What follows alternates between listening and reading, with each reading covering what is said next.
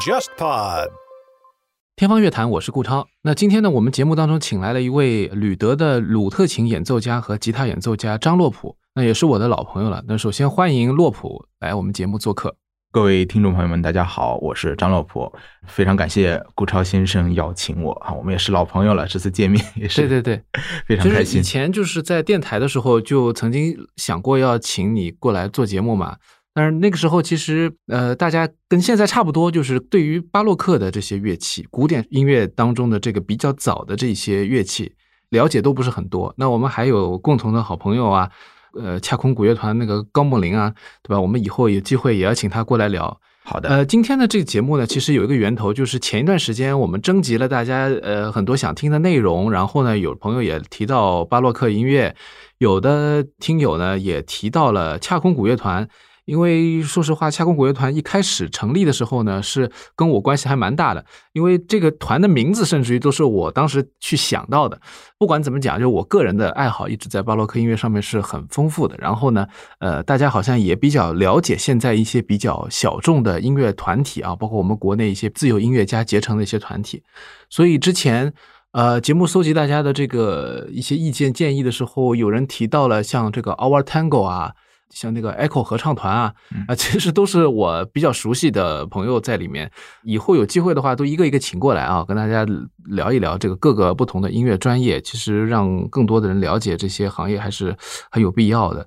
那今天呢，我们就正好呢，呃，洛普前段时间从青岛回来是吧？忙了一阵子，在这段时间里面要出差是很不容易啊，经常会遇到问题。先从德国回来，然后再去青岛，又回来。对，因为你现在开了一个公众账号叫“西来景色”，我们看那个节目的这个 show notes 简介里面也有啊，大家可以去找来看。呃，文章非常详实，主要介绍你的这个乐器鲁特琴，我们今天非常重要的一个主角。那另外呢，你也提到了，就是你之前从德国回来的时候的 那个隔离生活，是吧？所以艺术家现在遇到了一个，我我觉得也是一个很大的一个问题吧，因为我身边也有很多艺术家朋友，就是他们本来可能有一些档期啊，或者一些演出。那现在就是一旦有这隔离时间以后，而且隔离时间一直在发生变化嘛，有的时候我国的话就有一些政策，甚至于会因为这个错失一些音乐会的机会啊。不聊这个了，好，对吧？我们今天就是说一说这个你的这个乐器鲁特琴啊，我不知道有多少听友是知道的，你能不能跟我们先讲一讲，就你对它的这个最初印象是什么样的？就是或者第一眼感觉它是一个长什么样的乐器？我第一次见到的时候，是我高中附近有一个卖盗版碟。的地方 也有正版啊，然后就大家都去淘各种，无论是影片还是 CD 唱片，然后我就淘到了一些，就像海关退出来叫打孔碟，我不知道在上海估计 我们这个年龄的小朋友们都知道，呃，我就发现哎，有好多纯外文的，然后乐器长得奇奇怪怪的，这些就是后来我今天见到的各种各样的巴洛克乐器，其中最让我印象深刻的就是鲁特琴。后来在网上，当时那个上网的条件不是很好，不如今天，但是还能隐约查到有关这个乐器的一些信息，发现它跟我之前弹的这个古典吉他是非常有血缘的一个近亲，嗯，就产生了浓厚的兴趣。甚至我听这个唱片呢，我听了不下百遍，嗯，对这个声音是非常非常的热爱的。后来有机会在德国上学的这个期间。一开始专门主修这个古典吉他，我们另外一位教授呢，他给我们提供了一门课程叫风格学，尤其是针对这个吉他的风格学。他非常厉害，他每次要讲一个主题，无论是哪个时代的乐器，都会把这个乐器真正的带过来现场演示。无论他弹的怎么样，但他有这个实物让我们去观摩，甚至可以拿在手里把玩。那我们当时就有这个机会，那我一看，哇，这就是我在图片上呃听到的、看到的，所以我就央求他，我说我可不可以以此作为副业，然后就慢慢进入了这个领域。那还有一点就是我非常呃感谢我之前的这个古典吉他教授，他是在古典吉他界，尤其是在呃欧美这个音乐界里面极为权威的巴赫诠释专家。啊，在古典吉他上，所以受他的影响，我对巴洛克音乐以及更早期的音乐有了特别的偏好。所以学鲁特琴，感觉都是水到渠成的一个路线了。嗯，所以后来索性就继续学下去。所以一说到鲁特琴，其实大家最先关联到的就是它是跟吉他有点关系的。对，它到底跟吉他有什么关系？那这样说起来话题就长了，可能我我不得不呃这个插播一个广告。如果大家对这个呃乐器要有一个比较详实的呃认知的话，还是要读文章。那么在我们的节目里大概介绍一下，鲁特琴其实我们现在讲的鲁特琴都是狭义的一个概念，就是我们讲的这种瓢状的或梨状的。啊，如果我们节目有相关的图片，大家可以看到，那是我们现在的这种狭义概念的鲁特琴。哦那什么广义概念呢？广义概念就是鲁特琴科，这个科目就大了。这个科目我敢讲是乐音乐器，大家注意啊，是乐音乐器，就发出这个不同音高的乐音乐器里面，应该是最早的一个乐器之一了啊。再就是像骨笛啊这种也是很早的，为什么呢？它最早是在两河流域就有了足迹啊，据说是在这个两河流域的遗迹当中看到他们的那些浮雕里面隐隐约约有看到这个乐器的影子，所以呃，大家在猜测呢，那从时间概念来讲的话呢，公元前的千年之前的两河流域就会发现这样的一个这个乐器。后来，嗯、这个乐器在阿拉伯国家广为流传，但它有一个另外的名字叫乌德琴。乌德，哎，有点像的。对。我我我说起这个事儿，我有点想起来，我有一次在应该是在德国什么法兰克福机场或者什么机场转机的时候，我旁边有一个人，他有个琴箱子，嗯，这个琴箱子的感觉就是一个像你说的，就是像一个生梨剖开一半一样的那个大小。对，但是呢，它那个琴呢，可能就是你从外观也能看出来，就是它那个琴的这个上面这个旋钮的地方，就嗯调音的地方，嗯。它是有一个折的一个头被折折头。折头的。嗯，我们以前其实看到那种古代的琵琶，也是也有一种就是最上面的这个头是对吧？有向个角度的对不是一个笔直的一个头，对对对，那种感觉，大家可能能够有点印象。然后我就很高兴，我那个时候已经认识高梦玲了，我就发给他看，我说：“哎，我说我在机场看到一个，可能是鲁特琴还是什么，我不懂。那个时候我还对这个不是很了解。”嗯他说：“哎呀，他说这个可能是乌德琴。乌德琴。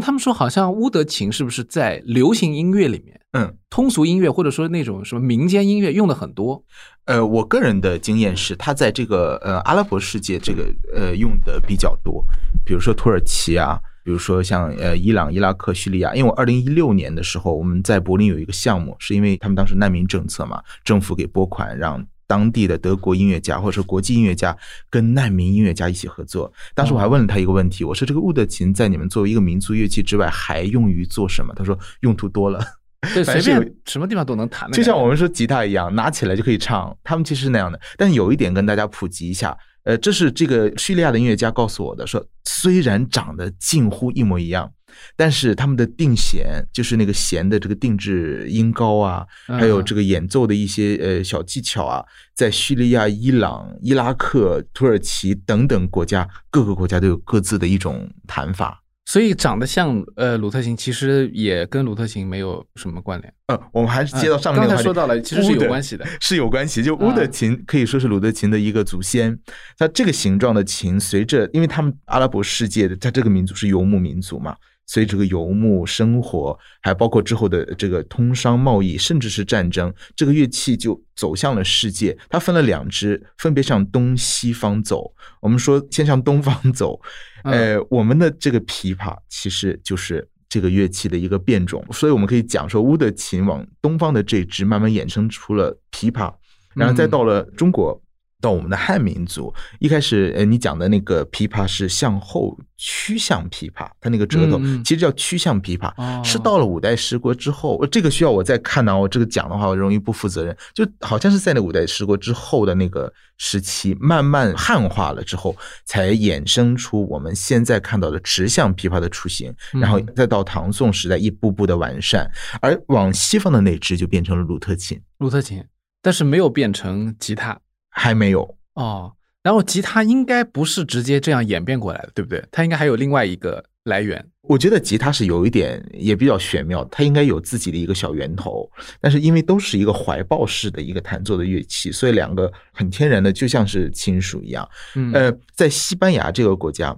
他们这个国家的人，我至今看了很多文献，没有找到一个最最权威的去讲为什么西班牙人把这个吉他当做呃圣物一样。对对对呃，，因为我们看这个地图就发现，从那个两河流域啊，从阿拉伯世界到欧洲来呢，到意大利啊，无论是航海还是陆地行走，到西班牙和意大利是最简单的。那我们知道，在中世纪的时候，更往前的时候，呃，西班牙整个国家都被阿拉伯这个政权给占领了。那这个文化几乎是移植在了这个嗯土地上。那乌德琴这个乐器，我觉得是毫无疑问的成为了当地的一个流行的乐器。但是似乎西班牙人对这种大肚子的梨状的乐器不是很感冒，他们很喜欢那种扁的，啊啊，就是啊有那种侧板和背板的。你看那个鲁特琴，它是一个瓢状嘛，它其实不能说是背板和侧板，因为它整个是一个瓢状。对，就是说西班牙人可能比较喜欢，就是靠身体这边也是平的，有一个板的乐器。对对对哎，这个其实我我想到那个意大利人，他们喜欢小提琴，对也是类似的。对，然后小提琴和吉他其实在外形上面是有一点共性的，虽然一个是以拉为主的，它也能播嘛，对吧？小提琴也能播，但是它是以拉为主的。包括意大利在那个时期还有一个乐器，呃，我们都知道有个叫 viola da gamba，嗯，有一个乐嗯器，我我不知道中文怎么翻译哈，我们都叫 gamba，呃，它是这个拉，他们这个也是个家族，还有一个乐器叫 viola da mano，嗯，这个乐器是弹拨的，所以它跟鲁特吉他比较像的一个，跟吉他、鲁特几乎是在同一个时期相互的变形和借鉴。琵琶就是跟鲁特琴、乌德琴有点像，它是背板是一个圆弧形的，就没有背板了，其实就是一个，对对吧？还有，我最近还看了一个说法，讲说我们的汉传琵琶还有两种说法，一个是这个就我们刚讲的这个从西域少数民族传来的这个曲项琵琶，慢慢变成了指向琵琶，我们叫它汉传琵琶。还有一个秦代的时候就有一个汉琵琶了，那个秦汉时期那个汉琵琶其实就是像我们今天的软的那个形状，啊，它其实最早叫陶，陶这个乐器就是像呃用动物的皮做的，像鼓一样，所以我们以前叫鼓瑟吹笙，就我们弹琴不叫弹琴，我们叫鼓琴，打鼓的那个鼓，所以这个鼓的这个技巧涵盖的就多了，可能是弹拨、扫动、呃撩拨，甚至是击打，我们都称为古琴嗯啊、然后它也算是琵琶的一种。那当然这样说是没有问题了，就是我们现在这样去讲，就是常见的这些弹拨乐器里面，呃中国的朋友可能比较陌生的，可能一个是乌德琴，因为它毕竟是一个地方或者现代民族特色比较明显的一个乐器，一听那个声音，你就会觉得好像可能跟它的定弦也有关系，是吧？嗯它的那个和声有有点关系，就一听这个旋律，感觉还都是那个中东那些国家的声音。那么鲁特琴好像又不太一样了，它是一个特定历史时期的、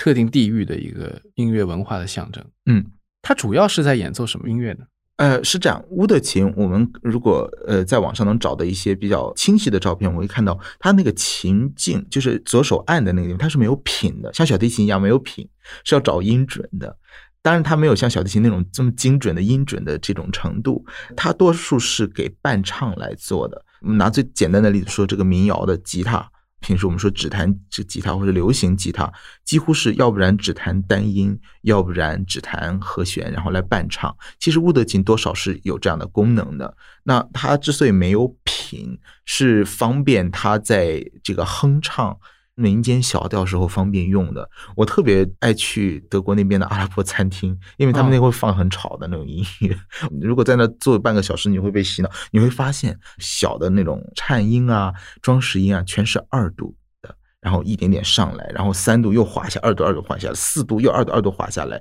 我有看过真正的乌德琴演奏家是这么弹的，所以这是符合他们的这种演唱的一个习惯。但到欧洲就不一样了，欧洲的话，欧洲有律啊，欧洲人很早就把中国人也有自己的这个律法啊，音乐上的律法，那欧洲人也有。那根据这个律法，他不可能放任这种无调性或者是这种。很随性的这种二度啊、三度的音准这么下来，所以就相对的给了一个音准，就是我们上面要绑那个羊肠的品丝来固定住每个音是什么样。但根据律的不同，那每个时代都不一样。那他弹的是什么音乐呢？我们看到的鲁特琴，我会在我们的节目提供一些照片，会跟大家也解释，包括我的呃公众号文章也写过他们的弹法。最早的鲁特琴是用羽毛拨子拨的。啊，汉代啊，琵琶什么的也是这样，不是用手指头来直接去拨动，是借助一个拨子。呃，鲁特琴最早是这样，中世纪的尤其是这样。到了文艺复兴初期到中期的时候，人们发现我们的这个鲁特琴要演奏欧洲当地的音乐，尤其是进入权贵社会的这个圈子之后，要演奏一些复调音乐，比如说宗教里面的合唱。一些呃圣咏，这些就不单单是一个单音能够完成的。那么人们多数会希望，既然一个音乐家来了，你能不能一个人弹两个或三个的声部的音乐？那这样的话，就诱使这些人扔掉这个拨子，尝试用指头来弹。那我们的指头解放了，慢慢就会出现二部、三部甚至四部的音乐出现了。这个时候，鲁特琴我可以讲，无论从它的外形上。还是从演奏以及它音乐的内涵上，已经完全摆脱了游牧民族阿拉伯世界乌德琴的这种影子。嗯，那这种就等于说限制了，或者说天然的决定了，就是鲁特琴就变成了一件古典音乐的乐器，可以这么讲。嗯，可以这么讲，因为从欧洲的这个记谱的先进性来讲，它要比东方和阿拉伯世界要先进的多。因为他们一旦做成一个作品的话，会用文字的方式来记录下来。那文献的堆积使这个乐器的权威性慢慢的增大，那让人无论去学习研究还是去聆听欣赏，它都有一个全方位的一个可能性。比如说乐器的制作、学习，甚至记谱和文献的这个寻找，慢慢都会形成一个体系。所以现在用鲁特琴演奏，你同时也用吉他演奏，对。但这两件乐器肯定它演奏方法是不一样的，对吗？嗯。首先弦的数量应该是不一样的吧？对。吉他是六根弦，吉他对，俗称六弦琴。六弦琴，对，就是七弦琴就是古琴。所以我们现在就说这些乐器，你这些几弦，其实我觉得很奇怪，就是，呃，其实这些乐器都没什么关系。最厉害的就是锦瑟，它无端就五十弦，它有端还不知道多少弦呢？锦瑟无端五十弦啊啊啊！这是古诗里面的，对吧？嗯。你刚刚说到几个问题，我首先想到的是，这些乐器的演奏方法在各个地方传播的时候都有变化了吗？嗯，中国的琵琶现在是用手拨的，用那个带指甲是吧？对，呃，你们要带指甲吗？我们不需要指甲。弹吉他当然现在的古典吉他的，尤其到二十一世纪。几乎呃已经统一化了，是需要用指甲来演奏的，用自己的指甲，用真指甲。但是有些人的假肢它可能不是很健康啊，比如容易断裂啊，或者很软的，那个可能他们很痛苦，那就会用一些假的来代替。但通常我如果我们的这个钙质比较正常的话，呃，还是可以留出不错的指甲来应对弹琴的。对。然后呃，鲁特琴也是用指甲吗？鲁特琴就比较呃有趣儿了。它这个指甲的留与不留，自古都是一个吵架的一个热点。我最初认知的这个鲁特琴是可以用指甲来弹的，那是因为教我的人是弹吉他的人，他们是无法剪去指甲来专门应付鲁特的这些问题，所以他们想要兼并。但后来真正开始学的时候，我慢慢觉得没有指甲才是真谛。呃，包括从演奏方法来讲，那这个可能会越扯越多啊。有一个文献上会讲说可以留指甲，但是留的不要太长，像是一个椭圆形、半月形，悄悄的，就是我们用掌掌心对着自己的眼睛，会看到这个指甲稍稍的超出一点，超出一丁点，那就是那应该就是鲁特琴的极限了。再长就不好了啊，是这样。再长会发出一种类似金属的那种声音，就比较清脆。我个人的一个感觉就是，如果那样的话，那就有点像以前拿拨片来弹鲁特了。既然古人坚持把拨片扔掉，用指头弹，我们现在要拿手指的五个拨片去弹的话，是不是有一点返璞而不归真了呢？嗯嗯嗯嗯。这个是弹拨乐器一类的，就是大家都在考虑的一些问题啊。现在好像就是说，为了提高速度，为了演奏复杂的作品，你就必须得用这个指甲、用手弹，反应比较快嘛。还有你前面说的用拨子嘛，嗯，对吧？如果用拨子的话，就是现在日本人用的琵琶的那种弹法，对他们还保留那种很传统的。但是问题就是这个弹不快嘛，这个永远这个音乐就是你听上去就三两声，嗯，是吧？要看弹什么，嗯啊，鲁特琴现在是用手弹，然后用指甲，然后你现在手指都可以并用，对吧？就是它的这个演奏技巧表现力还是很强的。弹的东西，我们第一个反应肯定是巴赫，因为我听到巴赫的这个无伴奏鲁特琴组曲以后呢，就觉得他这个是非常值得大家去听。当然，这因为他的作品里面有一部分是移植从大提琴应该是移植过来的，对吧？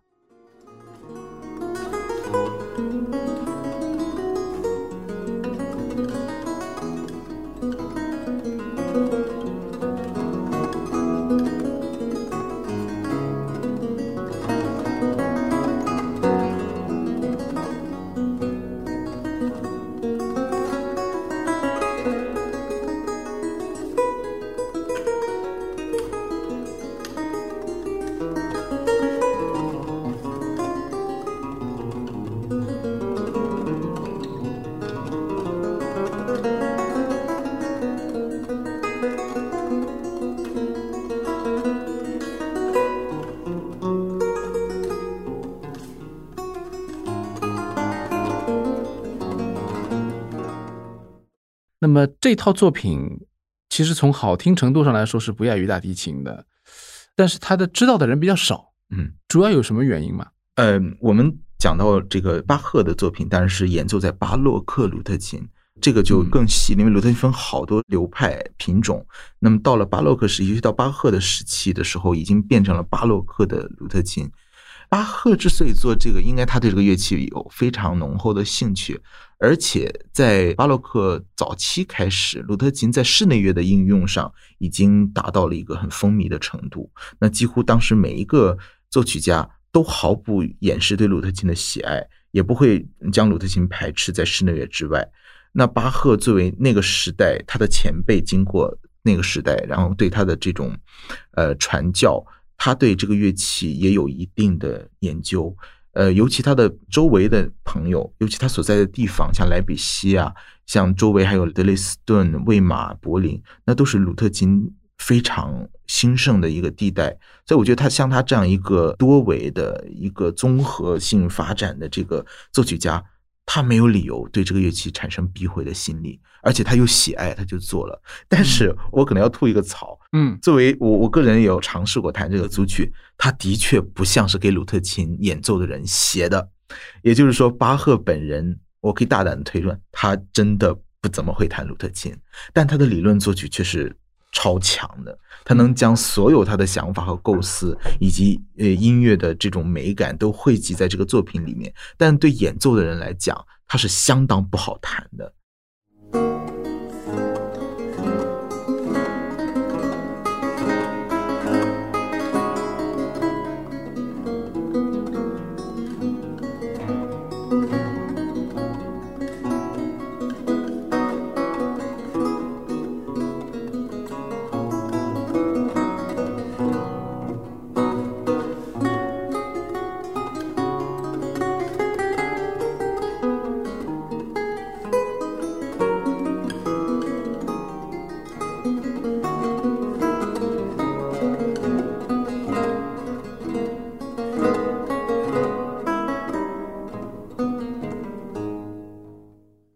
一共有几首这个曲子？差不多有六首，对，但长度好像不是统一的。呃，几乎都是这六首组曲。啊因为六首组曲我刚才讲，他之所以理论作曲，他并不是纯一开始给鲁特琴制作的，呃，来来量身打造的，而是他从其他的乐器作品里面改编成鲁特的。比如说像九九五是大提琴的第五号无伴奏，九九六、九九七、九九八都是给这个羽管键琴还有这个管风琴的。那包括像幺零零六，那是最那个哒哒哒哒滴哒哒个滴个噔，啊那个小提这是小琴提琴的那非嗯常非常呃有名的，所以他最初的初衷应该不会想是专门给鲁特琴谱写一个作品。嗯嗯，那这样的话，其实对于我们现在的这个很多听友来说啊，如果说是古典乐迷，他对巴赫的作品肯定是比较熟悉，他也容易接触到这个乐器。现在有一个问题就是说，我觉得我身边的古典乐迷，他们都对这个乐器不熟悉，嗯知道这个乐器，但是也不知道有哪些曲子是好听的。嗯，你能不能给我们先推荐几个？你觉得就是某几个曲子能够一听这个乐器的代表作，哎，还有点兴趣的？好，呃，可能取名的话，因为这个鲁特琴的作品，呃，要不然就是无标题的，要不然就是标题但是很小的，没有标题就是也是个问题。呃，对。没有标题它不好传播，对不好啊，大家传播记不住，哎，这这个是什么曲子？对啊，所以我给可以给大家推荐这个作曲家的名字，比如啊。说在巴赫的那个时代，有一个作曲家叫呃 Silvius Leopold Weiss，嗯，中文可能在网上写是魏斯，魏斯嗯魏国的魏，李斯的斯。这个人他是真真正正的鲁特琴作曲家，他本身又是演奏家，所以他的作品从这个听觉的美感上，还有他这个旋律，还有他的和声上，真的是没得说，真的非常非常的好听。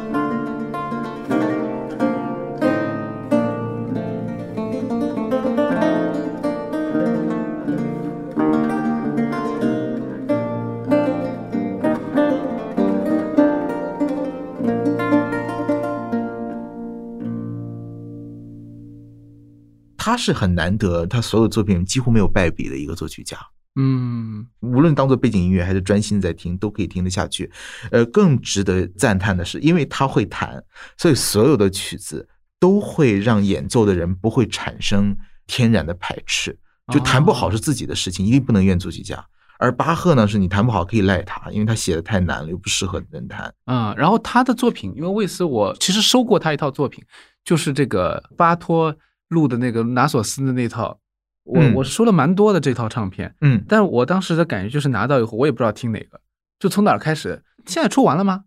那套碟好像出完了，呃，前两年刚出了一张新的，我还没买因为是这样，魏斯的作品数量极其庞大，啊。他据说是后人给他编辑成册，一一共大概有十几册的谱子。通常他的谱子，比如说是在伦敦编辑的，或者是在布拉格找的，或者在德累斯顿找的，都会有编号。啊这本书的编号，据说现在一直还在收集和编撰，因为好多手稿怪不得，很多手稿在遗失，又被重新找到嗯，找到了之后要重新复原，然后再去编辑。所以我们能听到的数量尽管庞大，但还不是全部。呃，我的建议是，甭管哪个，听就是了。随便听是吧？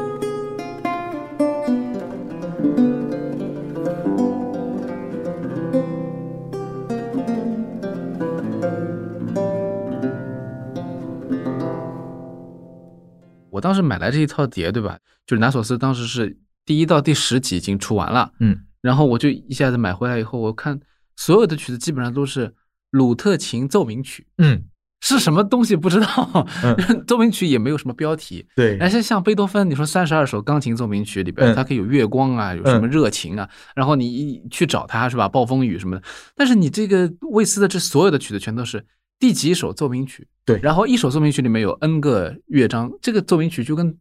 巴洛克组曲差不多了，对的，里面都是很多首小曲子，嗯，这听的其实也让人觉得就是说你确实觉得很好听，对但是也不容易记住。对，是不是那个时候人写这个鲁特琴的曲子，像魏斯这种人，他其实也是量产，他没有考虑说每一个作品要有一个什么个性。这个说实话也是贝多芬以后在古典音乐历史上才开始慢慢的意识到，说每一个作品要赋予它个性。是的，像那个时候的德国的这些呃达官贵人，他们的那个 Hofmusiker，就是嗯嗯御用音乐家，或者说他座上宾啊，他们的工作职能就是不断的创作作品来愉悦贵族。然后慢慢的传播下去，而从那个时代开始，慢慢衍生到后面我们知道的像莫扎特时代这种作曲的传统，这种工作的传统这不就传承下来。所以他那个时候求的应该是量，但是他质也保证了。这个很苦于我们这些现代的作者，呃，听众怎么去找他每一首曲子的标题？嗯那，不用说你们，就我也不行啊。所以这个其实是文化传播的一个逐渐形成的一个传统，就是说当时其实创作的人没有什么目的，说白了就是没有功利性。嗯也没有商业包装的头脑，他们也不会去想着给自己作品打标签。但是贝多芬他本身自己当然很有传奇色彩。我们哎，每次就是一说到这个音乐的包装啊，嗯贝多芬就好像是个大师。当然，其实他也是很多是被动的，有些是别的出版商给他加上去的。嗯有出版经济了，有这些相关的这些从业者，才开始给他不停的加料，嗯现在才会有这些东西。所以鲁特琴，我现在觉得它不容易被传播，古典乐迷都不一定知道它到底是什么。也有一个原因就是那个时代的特征吧。呃，那个特征，而且我刚才正好想说的是，我脑洞一开啊，我在想啊，就是他作为一个职业的音乐音乐家，因为他父母也是音乐家，他们这种音乐家的主要的收入来源肯定是这些贵族啊，还有商人的一个供养，就这个圈子的一个供养。因为我们现在来讲是吸流量，这个比较通俗，让大家来听。那么他们，我为什么说像卫斯他在英国伦敦啊，像捷克布拉格，还有德国的各个城市都有这个自己的作品留下来？我大胆猜测是他到那个地方。他要写作品送人的，或者卖，其实就是就去卖的。嗯、他是去呃给，比如说给了某一个大的商人，说这个曲子是专给你做的，又好听。商人可能他音乐素养不是很高，他又是很著名的音乐家，送了个东西当然很开心啊。嗯嗯，哎，那慢慢的，我觉得真的像是收入来源，嗯，就像现在的这个流量一样。不过其实呃很多原理上的东西没有变，只是表象社会的一个层面，还有音乐家在这个生存的环境可能有一些。调整对的，像威斯是一个情况，还有一个正好是接下来要给大家提供的一个叫约翰道兰。嗯嗯，约翰道兰这个名字，大家应该通过有一个英国歌叫《Sting》，他翻唱过很多。对，他应该是约翰道兰的第二推波助澜的助燃剂。他是把道兰的歌从四五百年前又挖出来。普罗给了现在的大众。那道兰是文艺复兴时期晚期的这个英国作曲家，就时间再早一点，再早一些。嗯，那个时候的鲁特琴是第一个黄金时代，因为鲁特琴从意大利开始欧化，刚才讲了，他摆脱了乌德琴的影子，开始有欧洲音乐的这个系统化的时候，从意大利开始的。那从南欧一直在发展，直到意大利的音乐开始多元化、纵向化。尤其歌剧的产生之后，这个乐器慢慢它不会再讨喜了，因为意大利人发现哦，原来声音还有其他乐器的这种，无论在速度和力量上表现的这个突破性，这种效应会非常的大。而鲁特琴这种相对阳春白雪的乐器，慢慢就会被边缘化。而这个乐器自己没有孤单，它开始北上到法国、德国，是一直到了英国，开始了梅开二度的这个音乐之旅。尤其是到英国晚期，也就是我们俗称的这个伊丽莎白一世的黄金时代，那个时代还有莎士比亚哦，那个时代的英国，无论是文学、美术、建筑，还有音乐，都是全面开花的。那音乐上，尤其是跟诗歌相伴的鲁特琴尤为著名。所以鲁特琴还有一个别名叫诗琴啊，诗歌的是，诗琴。我相信应该是从那里来的，因为他一直在配着诗歌。最早的时候，在西班牙、在意大利，像在中世纪晚期到文艺复兴早期，好多的民间的歌谣都是用鲁特琴来配的。所以，它的这种无论是演奏还是伴奏的这种纯天然的与语言结合的功能，是我们现代人无法去体会的。嗯，所以它真的是形成了一个不可分割的一种艺术整体。所以，约翰道兰是大家要听的，而且约翰道兰有个好处，它有名字，有标题。每一个都有标题，歌名啊，是吧？而且很有意思的是，那个时候的人们创作的题材不是太多，就是它的标题，比如都是 Pavan，呃，都是 Galliat，像这种，就当时的一些舞蹈啊，或者什么节奏之类的。对，用这种很简单的四拍啊或者三拍的节奏作为标题。但我们说，哎，那既然这样的标题的话，呃，我们怎么去记忆呢？这个人厉害在，他除了写这些带有舞蹈标题的独奏曲之外，他给这个旋律还配上了歌词。所以他还有相应的歌曲，所以很多人说，哎，那我听过这个歌，我也听过这个独奏，相应起来的话就会比较好记一点。所以他的作品也是大家呃一定不能错过的。嗯，有没有印象当中就是道兰的歌里面有什么标题特别有意思的？有，他是最著名的叫《Flow My Tears》，让我的泪流下吧。Flow my tears fall from your springs.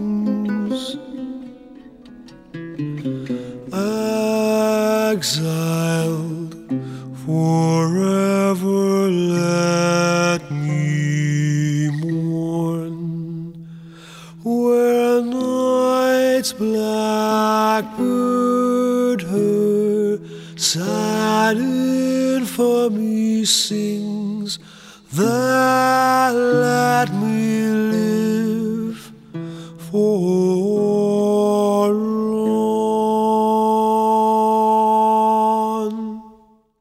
还有就是什么《Come Again》，对吧？再来吧，因为《Come Again》这个歌，我我当时印象是我们以前学校合唱团的时候唱过，嗯它也有可以有这种像无伴奏的合唱一样的，嗯，啊、就是那个时候的音乐都形式比较灵活，感觉稍微改一下就是另外一个。对的对的，Come again, sweet love doth now invite thy graces that refrain to do me due delight, to see, to hear, to touch, to kiss,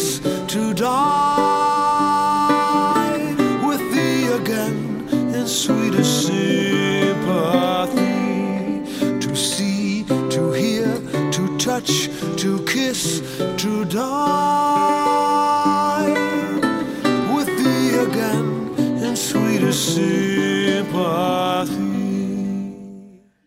而且道兰的作曲的内容还有他的这尺度是相当宽的。对，哎，你你们的节目尺度可以讲大一点吗？当然了，随便讲。其实《Come Again》是不是一个呃很纯粹的爱情歌曲？它是一个求交配的一个歌曲，啊，这样的啊，它是一个呃，用我们来讲是现在就是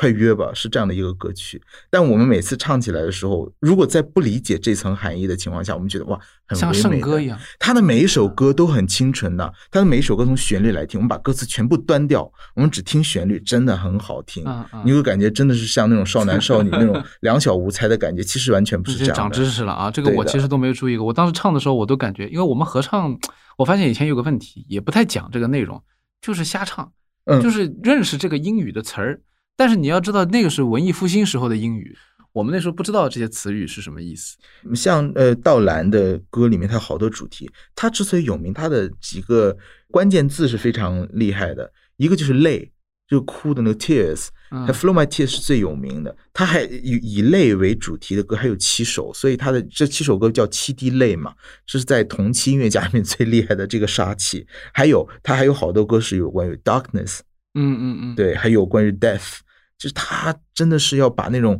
那个时期，无论是音乐上还是文学上的一个主流叫 melancholy，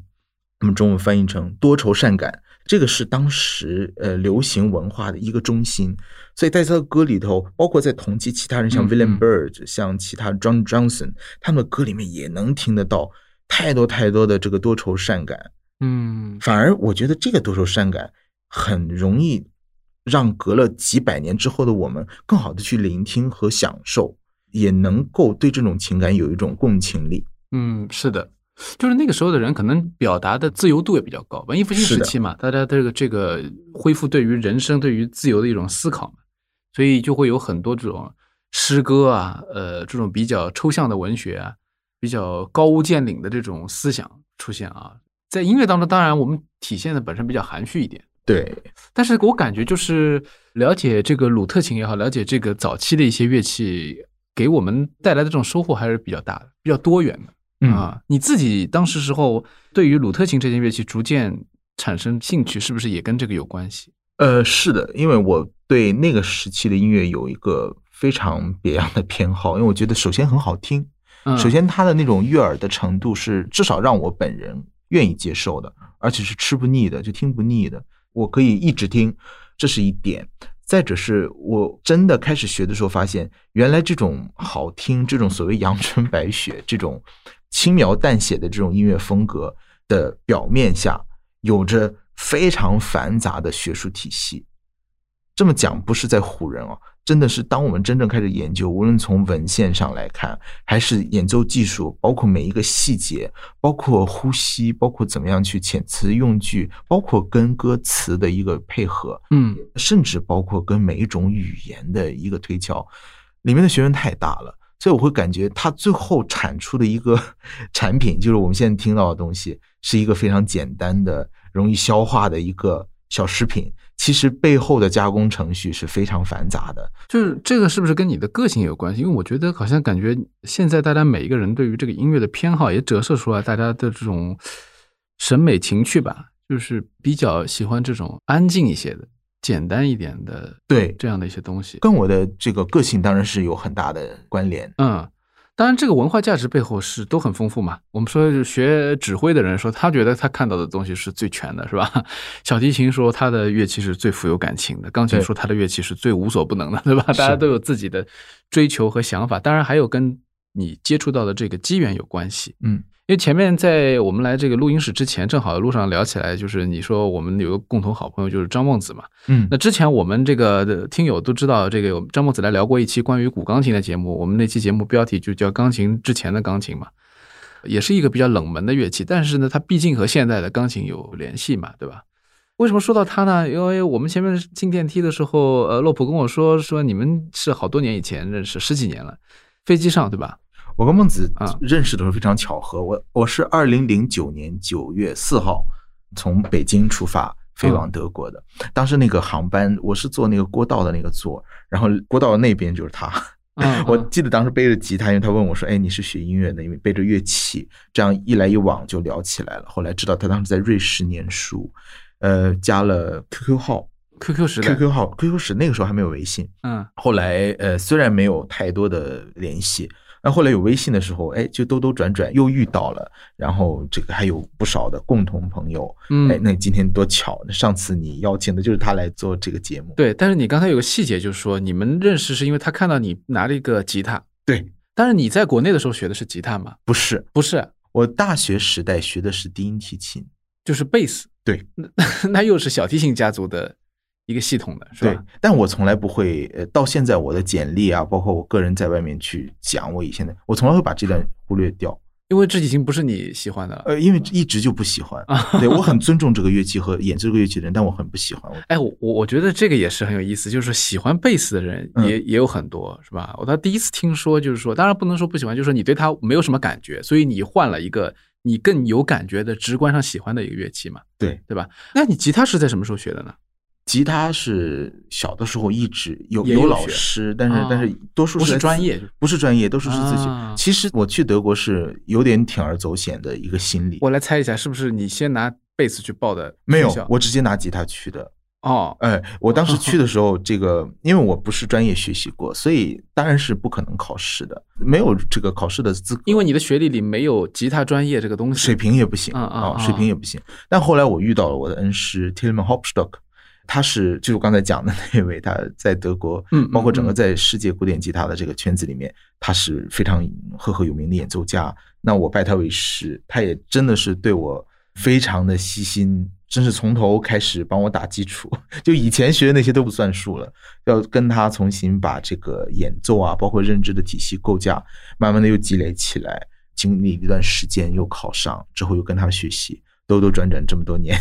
所以你当时时候是吉他和呃鲁特是同时在，没有，先是吉他，先是吉他，。对，那么从吉他转到鲁特，肯定有很多的考虑嘛，嗯啊，那现在你还是把自己首先看成是一个鲁特演奏者，你自己的平时的就是关于这件乐器的这个活动，主要在做些什么呢？嗯，鲁特的话，目前在国内气氛还是很淡的，很少人有知道他，很少人去演奏它和学习它。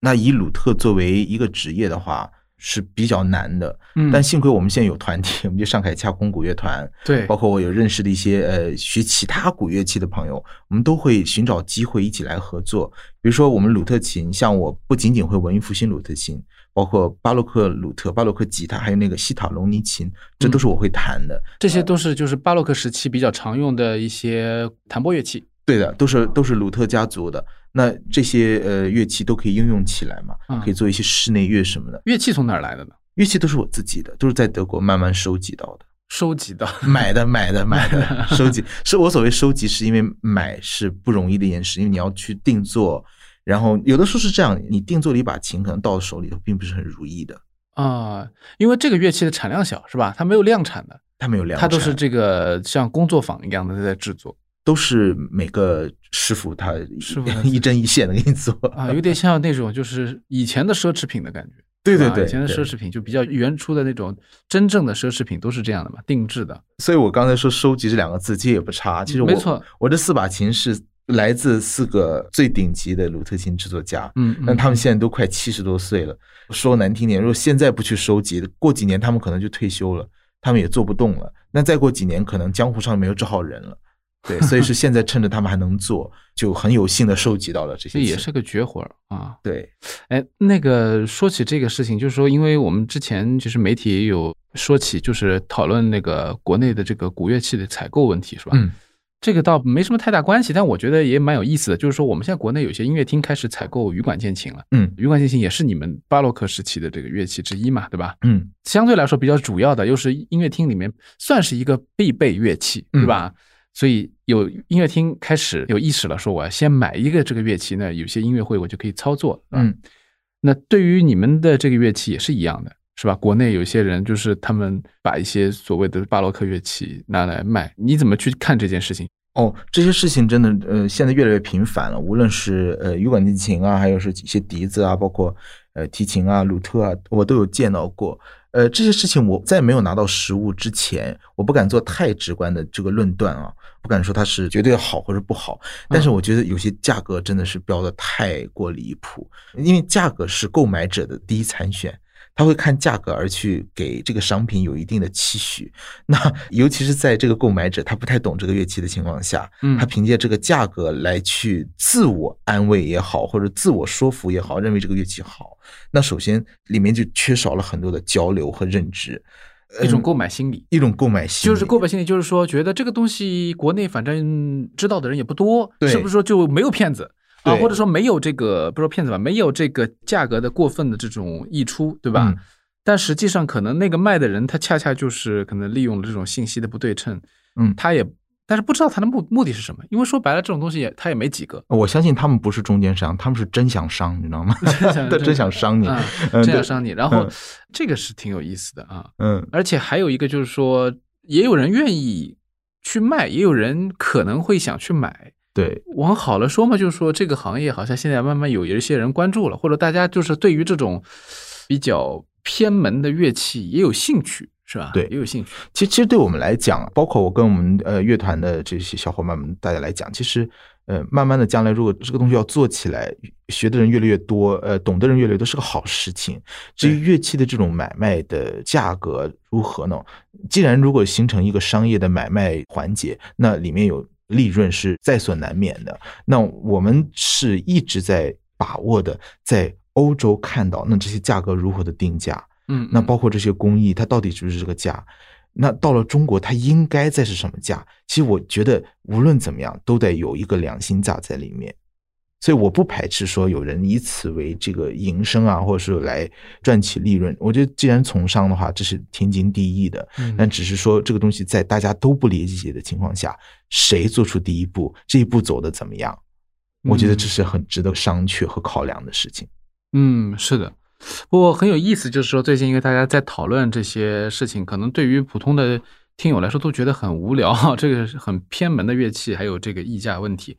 但是对于从业者来说，因为我的感觉，不管是哪一件乐器，只要是学习巴洛克的人，基本上他不是靠这个乐器希望能够获得多大的收益，主要还是喜欢。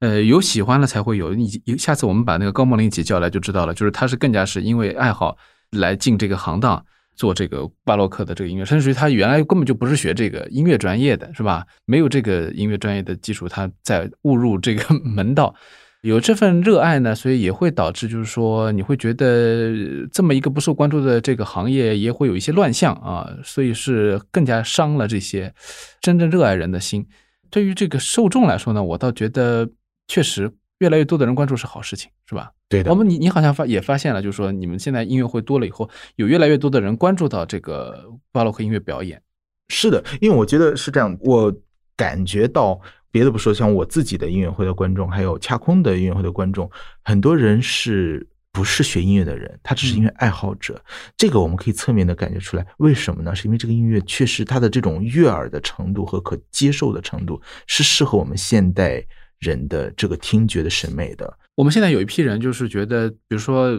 喜欢蹦迪的人也是很多的，是吧？对，但另外一方面就是说，喜欢比较安静的、简约风格的这种审美也很多对的，啊，所以我想这个正好迎合了一部分人的这种喜好。呃，另外一方面呢，就是说，呃，我想补充你刚才说的这一点，不光这些巴洛克的爱好者是可能是对音乐不太了解的，嗯，而且他们可能甚至于不一定听大的交响乐，对的。是吧？其实往往这些交响乐迷出来的，甚至是音乐专业出来的，我讲一个可能比较武断的话，他们反而对巴洛克并不是很重视。我不能说不钟爱啊，是不是进化论的这个角度不是看过来的？我我我啊曾经有跟呃一些就是现代乐器的人聊过，他们觉得巴洛克音乐蛮简单的，就感觉哎这个我也可以弹。我遇到很多人，他就这个我可以弹，而且我也可以弹成这样。啊就是有很多人就觉得看人挑担不费力，自己对对对挑担压断己，就是一种这样的心理。是的，还有就是，我觉得可能就是巴洛克的音乐，或者说卢特琴音乐，它可能在技巧上不是那么张狂的，所以大家就觉得说，哎，技巧上面，我比如说某一个学吉他的人说，可能他看了这个以后，他觉得哦这这个技巧没有什么特别的难度，但是一个是实际操作起来会有差异，是吧？是这我相信肯定是的。你学了两件乐器，你就知道两个乐器弹起来用的方法什么不一样。不仅仅是技术上，很多意识上也不一样。，对，所以我在筹备一些课程，是专门面向古典吉他演奏者的，让他们通过呃这些课程来去剖析这些看起来所谓简单里面的一些我们没见得的玄机。嗯嗯，让大家对这方面的音乐，我不想就说这个乐器啊，对这方面的作品有更多的、更新的认知那。上海话里面有一句话，我觉得蛮有道理，就是他就是说这个东西的，我们总说这个东西味道，嗯这东西米到老领，这个味道，它实际上就是很难去体会的，是吧？我曾经也自己试过，比如说，我觉得，哎，这个歌很容易唱啊，是吧？我是不是也能够唱？唱下来以后，自己录下来以后再听，就感觉不是那个味道。嗯，那个其实跟那个弹也是一个感觉。你说慢有什么了不起？弹这么慢，我也可以弹得很慢。嗯，但是我要是要跟你一样弹，可能它这个效果还是没出来。是的，所以这是一个说悬一点，它是个境界，是吧？嗯，呃，说的具体一点，可能它是一种经验方法的一种积累。而且我觉得学音乐的一个相对较高的一个阶段，应该是综合文化素养的一个输出。就这个输出是通过音乐来，或者乐器，或者是演唱来表现的。就是我们一个人弹的，无论快慢强弱，它体现出的一种综合的东西，是我们无法用语言来描述的，只能说是用听觉和感知去揣测和理解的。那么这个理解方面和演奏人的输出，它就很大的一个学问。这个学问是我们就是我们都是学音乐的人都无法去解释的，但是这恰恰是文化的一种输出，个人修养的一种体现。嗯所以我觉得学音乐的人，文化这种综合的这个学习是必不可少的。嗯嗯。那今天我们聊了一些关于这个鲁特琴的问题啊，听了一些鲁特琴的这个音乐，然后呢，大家可以给我一些反馈。那么也希望呢，就是说，呃，因为下一次啊，我们已经约好了，说这个要请高梦玲和洛普一起来我们节目里面聊一聊关于整个的这个巴洛克音乐或者说早期西方古典音乐在中国呃传播的那些事儿吧，就是大家遇到的这些问题也好，还有想到的一些方法也好，还有现在他们这个做恰空古乐团的这个经验也好啊，因为我也一直算是。若即若离吧，就是我就觉得可以谈一些我们各自在不同角度看到的一些问题、一些现象。如果说大家对这方面还有一些兴趣的，包括对恰空古乐团本身就比较了解的听友呢，其实可以在我们这期节目下面留言，然后我们就可以在下次的时候也一起一并来回答，或者说谈到你所提到的一些想法问题。啊、今天非常感谢洛普来做客我们节目啊，我们下次肯定有机会了，期待下次对，嗯下次再聊。再见。好，各位再见。